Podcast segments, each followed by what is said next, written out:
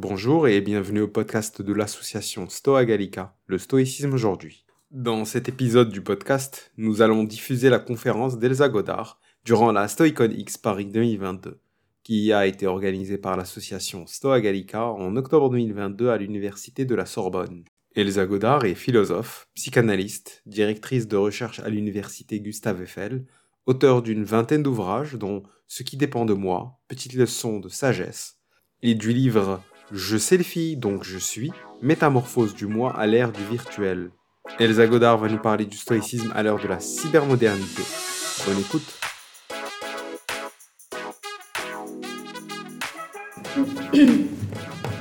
Bonjour à tous.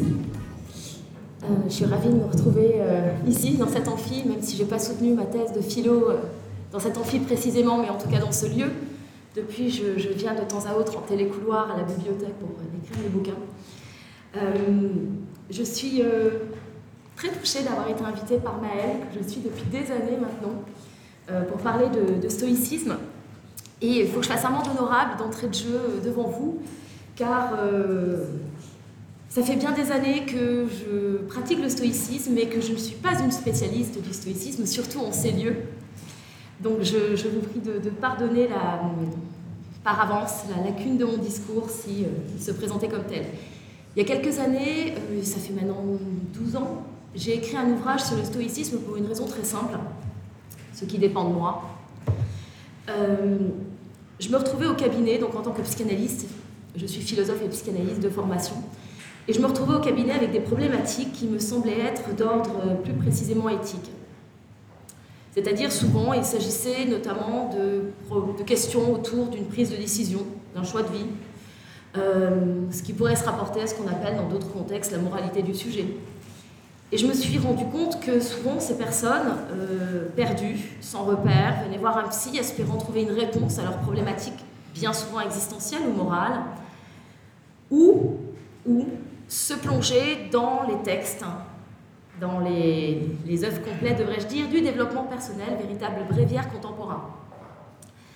Et je me suis dit, plutôt que d'aller chercher des réponses qui bien souvent sont des ersatz, euh, des résidus euh, plus ou moins justes de la philosophie ou de certaines philosophies ou spiritualités, je me suis dit, autant transmettre quelque chose qui me semble être une parole juste, en laquelle je crois qui semble être une réponse en tout cas à nombre de nos difficultés euh, concernant la vie elle-même. À quoi peut-il servir de philosopher si cela ne nous aide pas à mieux vivre? J'aime beaucoup cette idée.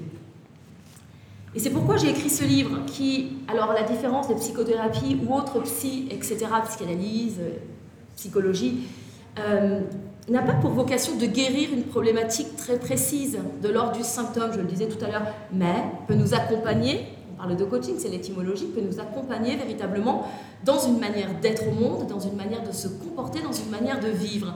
Et c'est en cela que la pratique du stoïcisme a été pour moi quelque chose d'extrêmement fécond et j'ai voulu le transmettre à nombre de mes patients. Alors évidemment, ça voulait dire aussi ne venez plus chez moi, mais euh, tentez quelque chose qui implique en tout cas un engagement vis-à-vis de la vie et vis-à-vis de vous-même.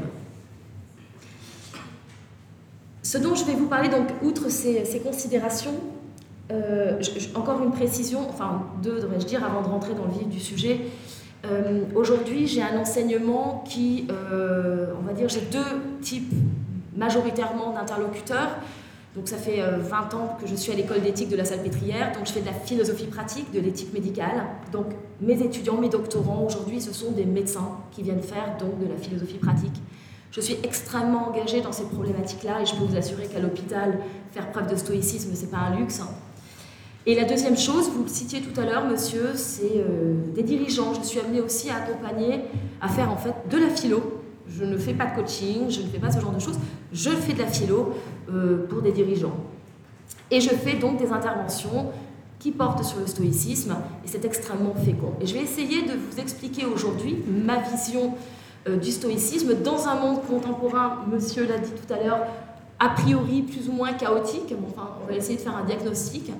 Euh, et je vais tenter de répondre à cette question, en quoi est-ce que le stoïcisme peut être une réponse à la question qui pourrait être aujourd'hui celle de l'éthique d'hier, comment vivre? Alors, avant cela, établissons une sorte de diagnostic, rapidement. Euh, Maël l'a dit, ou pas Maël d'ailleurs, le monsieur de la chemise rouge, le disait tout à l'heure, j'ai écrit un livre qui s'appelle Je selfie dont je suis, donc je suis, et ce livre parle de l'hypermodernité. Qu'est-ce à dire l'hypermodernité? Vous avez entendu parler de la postmodernité et les sociologues, donc à l'époque de Lyotard, Maffezoli, euh, dérivés euh, des États-Unis, les sociologues aujourd'hui, certains, euh, dont je, dans lesquels je m'inscris volontairement, tels que Nicole Aubert, Gilles Lipovetsky, aiment à parler d'une époque hyper moderne. Et je me suis plongée maintenant il y a quelques années, ça va faire presque maintenant, je sais pas, 8 ans, quelque chose comme ça, euh, dans, cette, dans cette réflexion sur l'hypermodernité que j'ai trouvée extrêmement inspirante et féconde. Qu'est-ce que l'hypermodernité? Vous retrouvez le terme grec d'ubris, la démesure. L'ubris, la démesure, l'excès en tout genre, mais aussi l'ubris, l'orgueil, la vanité. Mon Dieu, comme on l'aime, cette notion d'ubris dans, dans notre époque. Donc nous parler aujourd'hui, notre société contemporaine est une société que l'on peut donc qualifier d'hypermoderne. Qu'est-ce à dire et quelles seraient ses caractéristiques?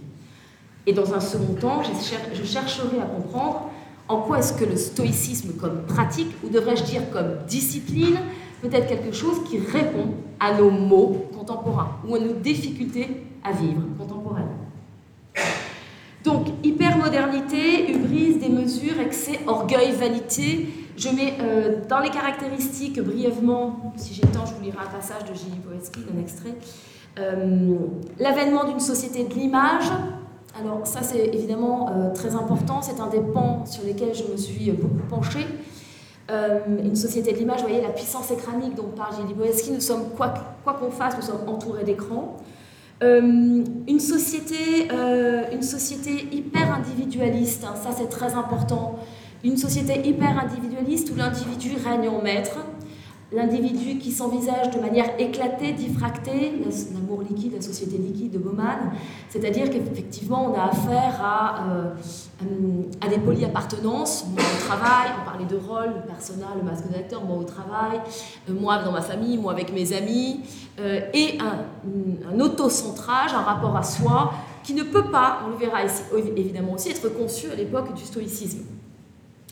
Euh, une recherche très importante euh, du plaisir, et moi je vais jusqu'à parler d'une quête de jouissance, une recherche très importante du plaisir, un autocentrage sur soi, un, hyper, un hyper-individualisme qui s'associe avec un hyper-consumérisme, euh, une culture du bien-être, une culture du bonheur. de nouveau, alors très très important, madame, madame le disait tout à l'heure, très justement, je vais en parler, vous parliez du, du rapport au temps, vous avez tout à fait raison. Euh, donc un rapport au temps qu'on peut évoquer sous la forme du présentéisme, où euh, la notion de progrès qu'on avait connue pendant les Lumières va disparaître. Euh, fragmentation de la société donc et des individus, nouveaux modes de régulation sociale, on parlait des logiques d'efficacité, de rentabilité, vous parliez aussi tout à l'heure, j'ai entendu dans le public, de réification des discours ou de l'autre à des fins bah, utilitaristes. le contrôle, la propriété, à chacun sa vérité, je crois qu'à l'heure du que vous en savez quelque chose. Euh, et puis surtout, la raison en retrait. La raison en retrait, peut-être pour une politique des affects qui va avoir le premier plan. Dans un tel contexte, je voudrais euh, rajouter une notion très importante qui est l'avènement de la virtualité. On peut dire que l'hypermodernité prend euh, ses racines. Alors c'est une notion qu'on retrouve déjà dans les années 70, mais vraiment sans racines dans les années 2000. Et d'une certaine façon, aujourd'hui, je pense qu'il nous faut penser encore plus loin aller au-delà de ces principes et rajouter un rapport à la virtualité peut-être qui change considérablement la donne, tant au niveau individuel que collectif. Et il serait peut-être juste de parler de cybermodernité, avec évidemment le développement technoscientifique que ça implique. Euh, on peut parler donc de, l'importance d'un écosystème, euh, le, primat d'une technoscience. Euh, et peut-être euh, qui est aussi une des caractéristiques de l'hypermodernité, c'est-à-dire une société extrêmement paradoxale. Tout est rien à la fois. Bah, vous donnez des exemples. Là, par exemple, on est dans une logorée sans fin et on fait des, des, stages pour ne pas parler pendant une semaine et on paye même pour ça. Euh, on est dans une malbouffe, mais de la même manière, on va faire des stages de jeunisme. Donc c'est merveilleux. Donc voilà, on est vraiment dans un rapport. C'est pour ça d'ailleurs, hein, son nom, son nom m'échappe, Vincent de Golérac, qui parle d'une société paradoxante, et c'est très très juste, donc je suis tout à fait d'accord avec ça. le bonheur paradoxant, c'est le titre de son, livre. une société paradoxale, et c'est pourquoi d'ailleurs c'est très difficile d'en saisir quelque chose et d'en dire quelque chose de manière catégorique. J'attire votre attention sur un point aussi qui est très important, c'est que quand il s'agit de penser le contemporain, il faut y aller toujours avec beaucoup de prudence. Euh, on est dedans, on n'a pas le recul nécessaire pour pouvoir euh, l'analyser avec, euh, précision. Donc, interroger plutôt que d'affirmer. Je m'attarde sur deux points. Le premier point, c'est une société de l'image. Alors, je, voudrais, attirer votre attention sur deux choses, ce que j'ai appelé des changements de paradigme en fait. Euh, on peut dire que dans un tel contexte, l'importance de l'image a peut-être modifié notre rapport, notre rapport au monde. Je voudrais opposer deux choses. Euh, le règne du logos et celui de l'eidolon.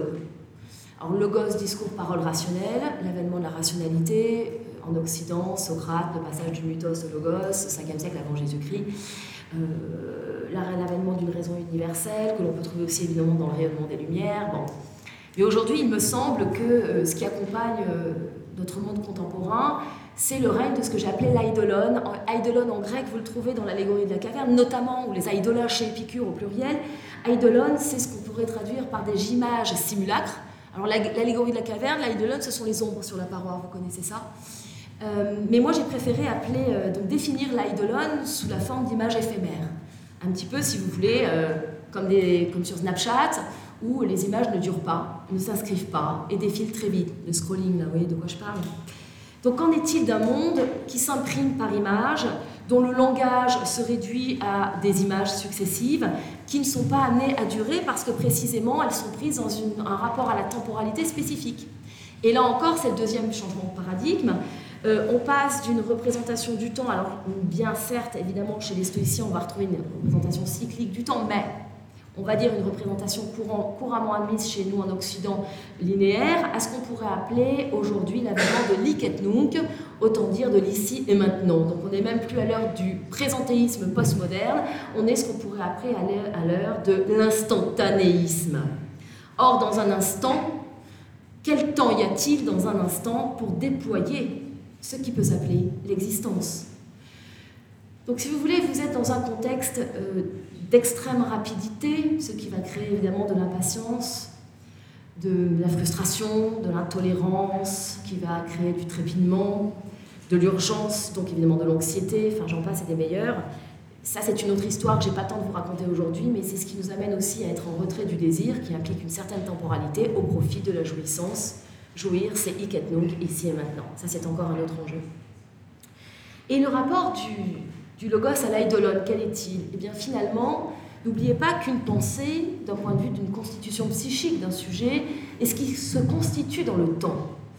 Euh, je m'amusais toujours à dire, et c'est un clin d'œil un sophiste, mais ça vous, ça vous plongera dans l'idée que je vais développer, euh, si Lacan disait que l'inconscient est structuré comme un langage, qu'en est-il de l'inconscient si le langage n'est plus structuré?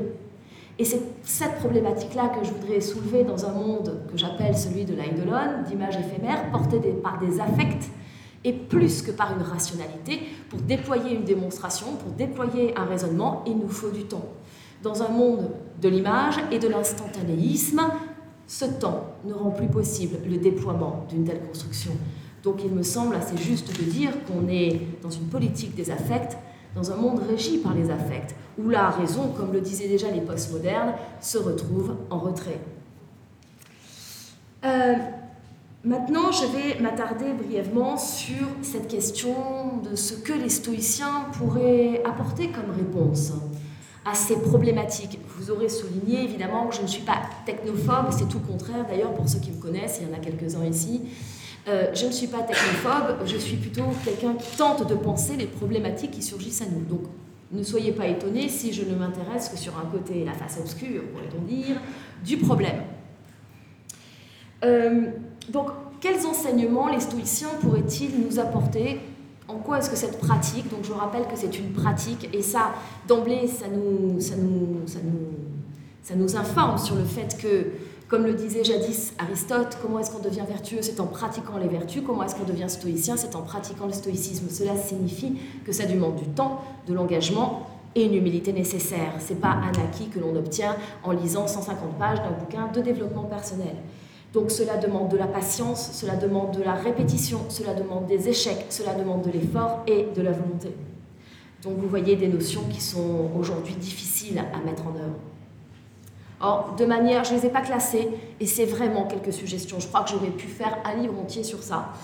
Euh, donc je vais vous donner simplement des regards, des, euh, des clins d'œil, peut-être des petites graines qui pourront germer, que sais-je, des petites ouvertures qui vous donneront à penser ce contemporain qui nous habite. Le temps présent, c'est sur cette notion-là et plus que sur la notion de temps cyclique que je me suis arrêtée, euh, versus le temps immédiat de l'hypermodernité. Donc je vais toujours m'inscrire dans, ce, dans, cette, pédagogie-là. Je citerai les principes stoïciens que je confronterai aux contemporains. Donc Chrysippe, euh, donc, euh, cité par Stobé, précise que seul le temps existe, le présent existe, le passé et le futur subsistent, mais n'existent pas du tout. On retrouve évidemment le livre 11 des Confessions d'Augustin. Ça veut dire quoi? Qu'effectivement, c'est très intéressant de pouvoir penser cette chose-là. Seul le présent existe, le passé et le futur subsistent, mais n'existent pas du tout. Le passé, on le connaît sur le mode des souvenirs, comme vous le savez. Donc on ne peut le convoquer que quand il n'est plus là, et idem pour le futur, qu'on ne peut appréhender que sous la forme de l'imagination de projet, c'est-à-dire faire une projection dans. Donc effectivement, j'y reviendrai tout à l'heure, il s'agit de l'imagination qui prend le pas sur ce qui est, euh, et donc une difficulté à ne pas saisir ce qui se passe, dont finalement ce temps présent est la seule chose dont nous avons, une maîtrise. Mais cela suppose, et c'est en cela qui nous intéresse euh, particulièrement dans le contemporain, cela suppose que je sois que je colle à la conscience du présent, que ma conscience soit conscience du présent, que ma conscience s'intéresse à ce qui se passe. Non seulement j'existe, mais en plus je le sais. Il nous faut bien adopter, alors là je vais être un peu euh, euh, anachronique, il nous faut bien adopter une conscience réflexive, c'est-à-dire se dire, là maintenant je ne peux saisir que cela. Et c'est déjà beaucoup. M'incarner, pourrait-on dire. M'incarner pas seulement dans un corps, mais dans une chair. Michel Henry, je l'adore faire autrement. Mais donc, du coup, de ce point de vue-là, être capable, être capable d'avoir une conscience du présent, ce que rend possible le présent, ce que ne rend pas possible l'instant. Et donc, une vie est possible dans le présent, quand l'instant ne nous le permet pas. Quand on subit l'instant, quand l'instant passe trop vite pour qu'il soit œuvre de transformation. Mais quand le présent, on peut le posséder, on peut l'appréhender, on peut l'interroger. Donc effectivement, retrouver une conscience du temps, une incarnation au sens d'une chair, d'une présence au monde. Je reviendrai sur la notion de représentation. Autant le, dérivé grec de représentation nous renvoie à la lumière, c'est très beau, c'est faire jour, hein, c'est voir, c'est rendre lumineux. Aussi étymologiquement, basiquement, rendre présent les choses. Eh bien, il y a quelque chose de cette nature-là. Euh, être capable dans le présent de saisir quelque chose de cette vie qui se déroule sous mes yeux. Le deuxième point, évidemment, c'est la question du logos versus le chaos.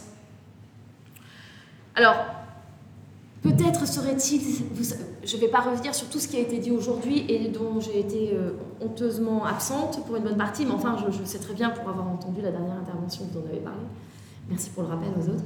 Euh, le stoïcisme est régi par une raison, une raison universelle qui, ordonne et organise toute chose.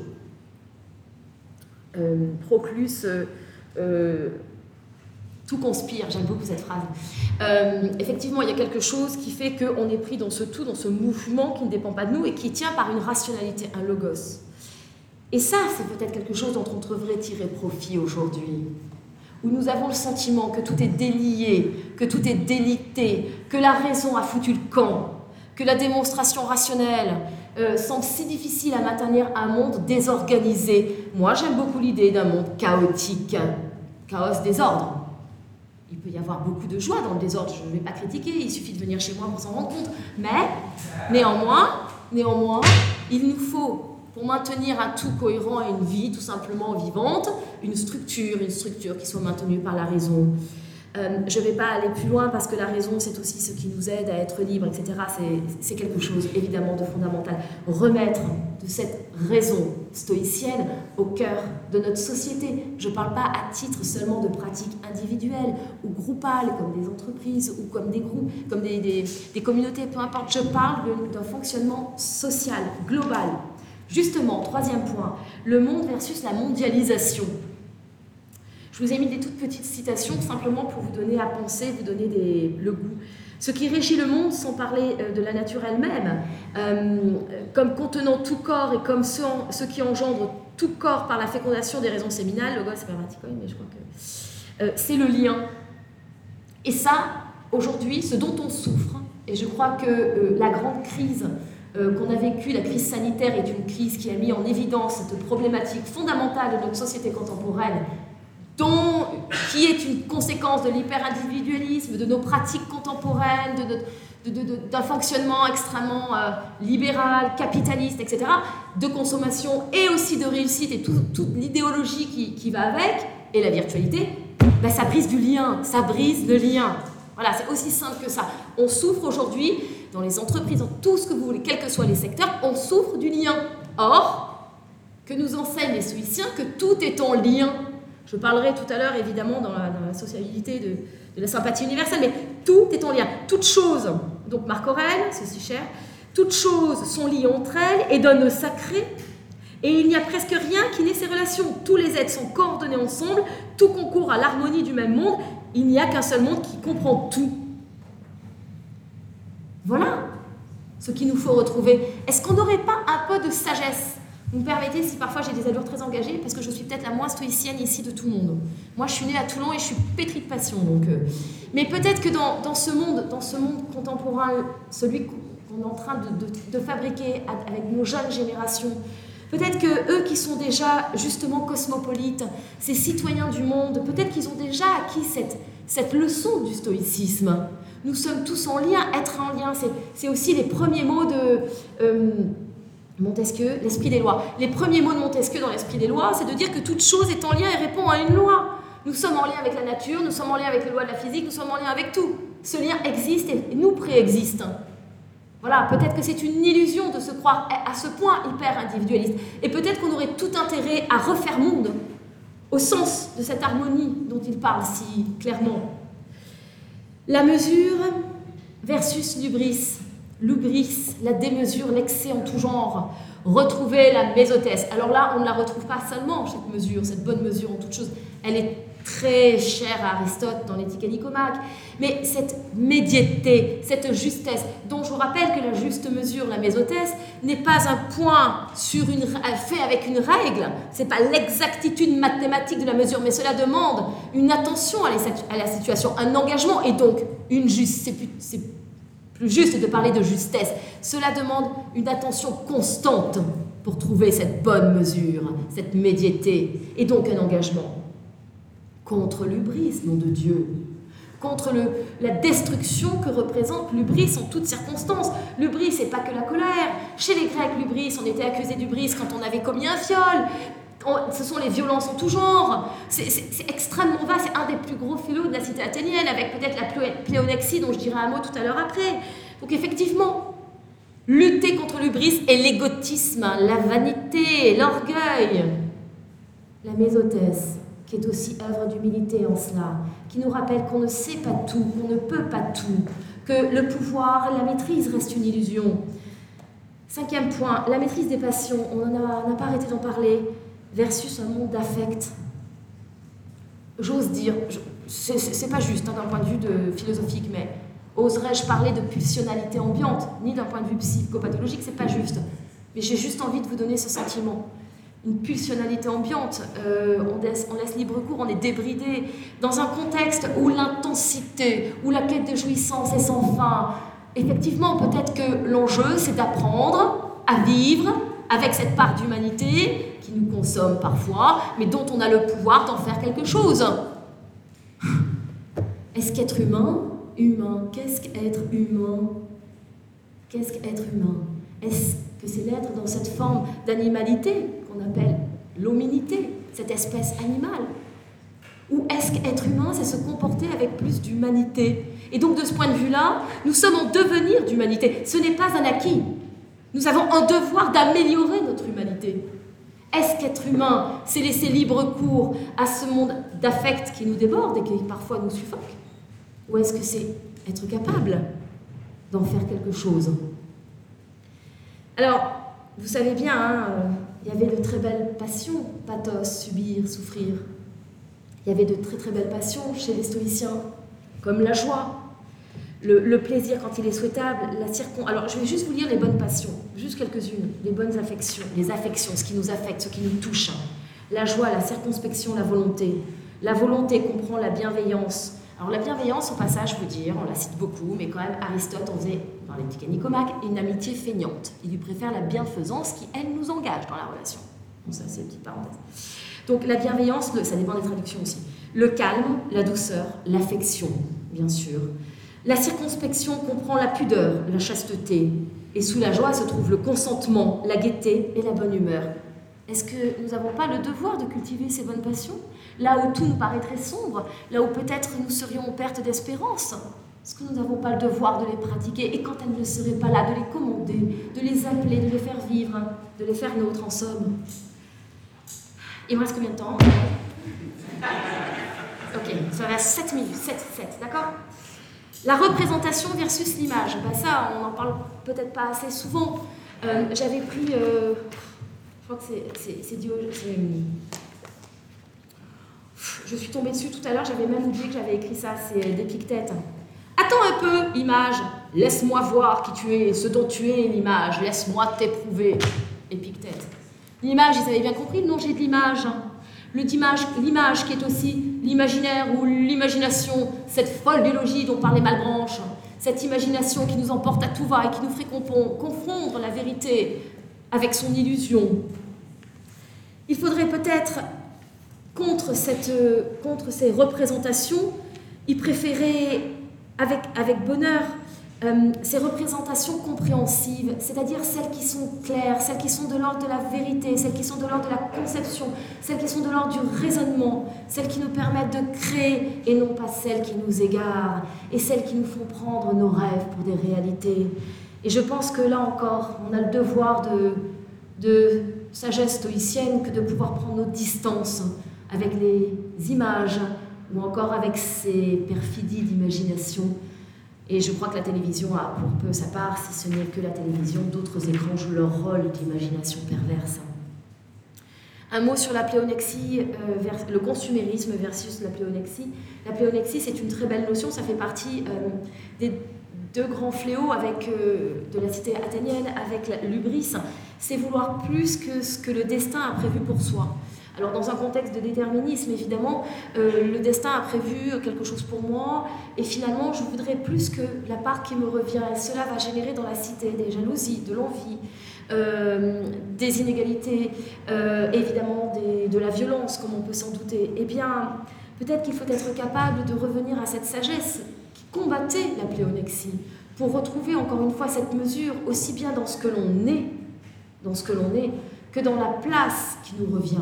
Et au passage, vous dire qu'on retrouve aussi cette idée chez Aristote, euh, quand il définit euh, le bonheur notamment, ou le bien, devrais-je dire, quand les deux se confondent, comme le fait d'être, euh, d'accomplir ce pourquoi on est fait par nature. Alors peut-être vais-je faire ici un petit écart vers le stoïcisme contemporain, comme vous aimez l'appeler, dans un contexte où le sujet n'existe pas hein, chez, les, stoïciens. C'est une émanation qui viendra bien plus tard. Euh, la notion de subjectivité, mais peut-être qu'on pourrait dire à ce moment-là que cette forme de, de, bonheur ou de bien, ce qu'il y a de bien pour moi, euh, eh bien, peut se définir comme le fait d'accomplir ce pourquoi on est fait dans notre nature, et donc en cela d'être à sa place. Et quand on est à sa place, on ne veut ni ne souhaite rien d'autre que de persévérer dans cette nature-là, quand bien même cette place serait mouvante. Et donc je crois que c'est une bonne manière de lutter contre, de lutter contre le consumérisme en se souvenant de cette leçon induite par la pléonexie. Alors, je ne vais pas avoir le temps de tout développer, mais le cosmopolitisme versus l'hyper-individualisme, euh, vivre d'une façon accordée, c'est vivre selon une raison et, harmonieusement, vivre en accord avec la nature, faire un tout. À l'heure de l'écologie, nous avons ce devoir de rappeler qu'on est cette partie d'un tout. Euh, je, l'ai développé un petit peu tout à l'heure, donc là aussi, hein, la sympathie universelle, créer du lien, créer du lien comme lion, ce qui permet de faire corps, de faire un corps social, de faire un corps humain, en somme, pourrais-je dire. Et enfin, terminer par, alors, je ne pourrais pas faire tout le cure à suie que j'adore évidemment, euh, contre le développement personnel. Ça, c'est une très belle culture de soi. Donc, je vous rappelle que le souci ou le soin de soi, c'est ce qui, ce qui a donné les éthiques du care et les éthiques du cure. C'est ce qui, à proprement parler, permet de lutter contre les illusions du développement personnel. parce que la culture de soi, ça ne renvoie, d'ailleurs le, le et Automne, hein, ça, ne, renvoie pas à, l'introspection ou à l'ipséité, c'est-à-dire ce qu'est le sujet dans sa singularité, mais cela renvoie à la place de l'individu dans le tout.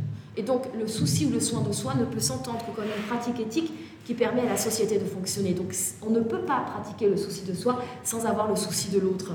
Mais ça, évidemment, Foucault, souci de soi, cours à, à, à l'ENS l'avait vraiment très largement, enfin bien mieux que moi, évidemment. Euh, donc la vie heureuse et le bonheur. Ben voilà, dans une culture du bonheur qui n'est pas du tout entendue dans le sens d'Aristote, mais dans une sens un peu d'utilitarisme ou de consumérisme du bonheur, pourquoi ne pas revenir à la vie bonne? Euh, c'est-à-dire ce qu'est la vie éthique, ou encore ce qu'appellent les stoïciens la vie heureuse. Euh, juste terminer sur, sur ces mots de Cléonte, malheureux, en voulant toujours acquérir des biens, ils ne voient ni n'entendent la loi commune de Dieu. S'ils y obéissaient avec intelligence, ils mèneraient une vie heureuse. Alors, c'est pas tant la loi commune de Dieu à laquelle il nous faut nous soumettre, là, que plutôt d'entendre la suite. Donc déjà, on oublie la possession des biens. Donc je rappelle qu'un des slogans sur les murs de Paris euh, contemporains, c'est Je dépense, donc je suis signé des cartes de crédit. Euh, mais insensé, il court d'un mal à l'autre les uns possédés par la gloire d'un zèle querelleur, et là on pense à, faire son quart d'heure de gloire sur les réseaux sociaux. Les autres, sans aucune mesure, évidemment, euh, l'ubris, sont poussés par l'appât du gain, ça j'ai pas besoin de vous donner des exemples. D'autres enfin s'abandonnent à une vie relâchée, sans structure, presque pulsionnelle, et aux œuvres qui satisfont les plaisirs physiques, bon là j'en dirai pas grand-chose, s'appliquent à trouver tout le contraire de ce qu'ils attendent. En fait, il nous invite à pratiquer une éthique, ce qu'on pourrait appeler évidemment la vie bonne, au sens où déjà Aristote nous, nous en délivrait certains principes. Et c'est pourquoi, et en termes de conclusion, et vous pourrez presque m'appeler Chronos, on pourrait dire que finalement, pour moi, si je devais retenir une chose de cette pratique stoïcienne dans le contemporain, et vous voyez qu'elle peut répondre à nos enjeux à bien des égards, et je suis loin d'avoir été exhaustive évidemment, c'est qu'elle nous invite, cette sagesse, à la discipline. Oh, c'est un mot qui ferait peur, la discipline. Elle nous invite à la discipline. Pourtant, l'étymologie de la discipline vient de disciplus, qui veut dire disciple, et encore de disquere, qui veut dire apprendre. En ce sens, la logique, l'éthique, devrais-je dire, stoïcienne, est une éthique de l'humilité, ce dont on a notion fondamentale, un des trois grands principes philosophiques par essence l'humilité, l'humus, l'humanité, la terre, l'humilité, l'humilité, savoir qu'on ne sait pas tout, qu'on n'a pas les pleins pouvoirs, qu'on n'est pas dans une toute puissance.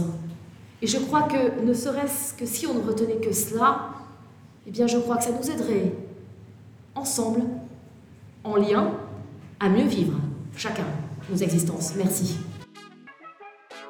C'était le Stoïcisme aujourd'hui, podcast de l'association Stoa Gallica. Merci pour votre écoute.